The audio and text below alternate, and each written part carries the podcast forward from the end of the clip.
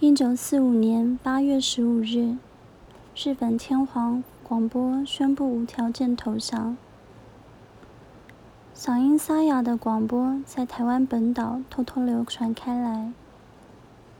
大哥林焕雄，外面的女人为他生下一个儿子的时候，基隆市整个晚上停电，烛光中人影重重，女人壮烈产下一子。突然电来了，屋里大放光明，婴儿嘹亮的哭声盖过了沙哑和杂音的广播。当时四十岁才得到唯一儿子的大哥非常欢喜，自干了一大杯酒祝贺。这里是港边一栋两层楼高商行，女人与她的父兄住在一起，衰老。手臂残废的父亲，当时大哥的长女阿雪十三岁，也在场，目睹了这样一个诞生所带来的喜悦，感到好奇。雨屋里都是没烟的港口，悲情城市。林阿路家日据时代经营的驿蛋间。现在重新开幕了。大哥监督工人把新的招牌“小上海酒家”高高挂起。磨砂玻璃制成的精美招牌，四周滚跑着一圈明灭的灯泡。大哥问起老四焕清回来了没有？没有回来。女人们忙碌着分内的事。大嫂。把煮好的热水舀进木桶里。阿雪提到了洗澡间。阿露师的姨太太，嗯，姨婆在监管女郎们穿衣、上妆。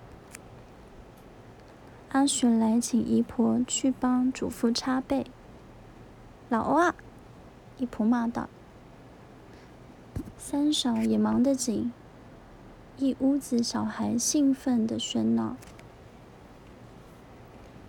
姨婆帮阿露师洗澡时，阿露想着大儿子在外面生的那个男孩，既然是在电来灯亮一刻出生的，那么就取名叫光明，林光明吧。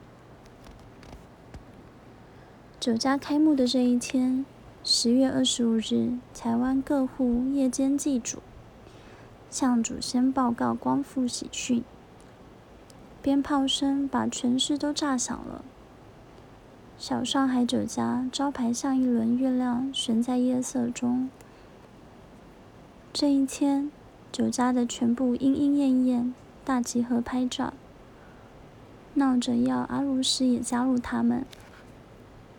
三嫂和阿雪带着弟妹们在旁一起留下了可纪念的意境。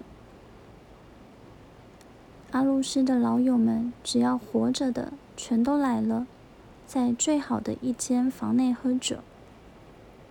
阿鲁斯看到他最钟爱的孙子阿坤在玄关掷铜板玩，那是平常他教的，把铜板抛到空中，落在美额间，眼不能眨，练定挺功夫。定睛功夫，阿鲁斯兴冲冲的下了榻榻米，示范一番，表演给他的好友一群怪老子们看。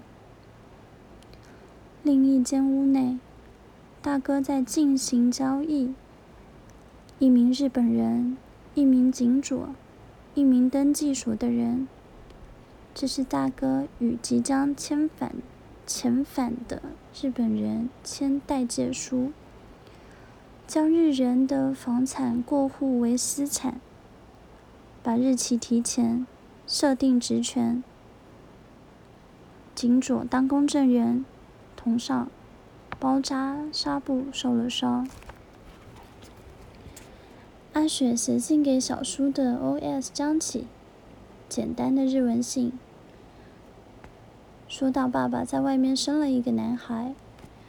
祖父取名叫林光明，妈妈很难过。酒家开张叫小上海。那天，山本景佐也来了，跟爸爸一直在谈话。有一些人去打日本，头打破了，爸爸叫那些人不要打，保护山本的太太和小孩。爸爸现在手臂上戴着一个布条，写着“审修会”。维持秩序呢。祖父酒喝很多，半夜又跟祖母的鬼魂相貌打架。O.S. 的画面会有大嫂忙过一阵后，坐灶前小凳上喝茶，发着灯。佣人仍在忙灶上。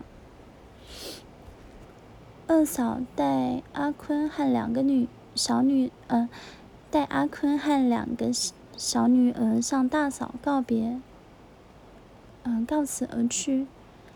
半夜，阿露斯会从睡梦中突然奋起，与幽灵对战。清晨，阿雪在写信给焕青小叔，母亲叫他把一条长命百岁金属片和一篮衣物交给他。吩咐再给小姨，父亲外面那个女人。父亲已穿戴整齐，等在玄关。阿雪紧赶跟来，未完成的日文信仍留在桌上。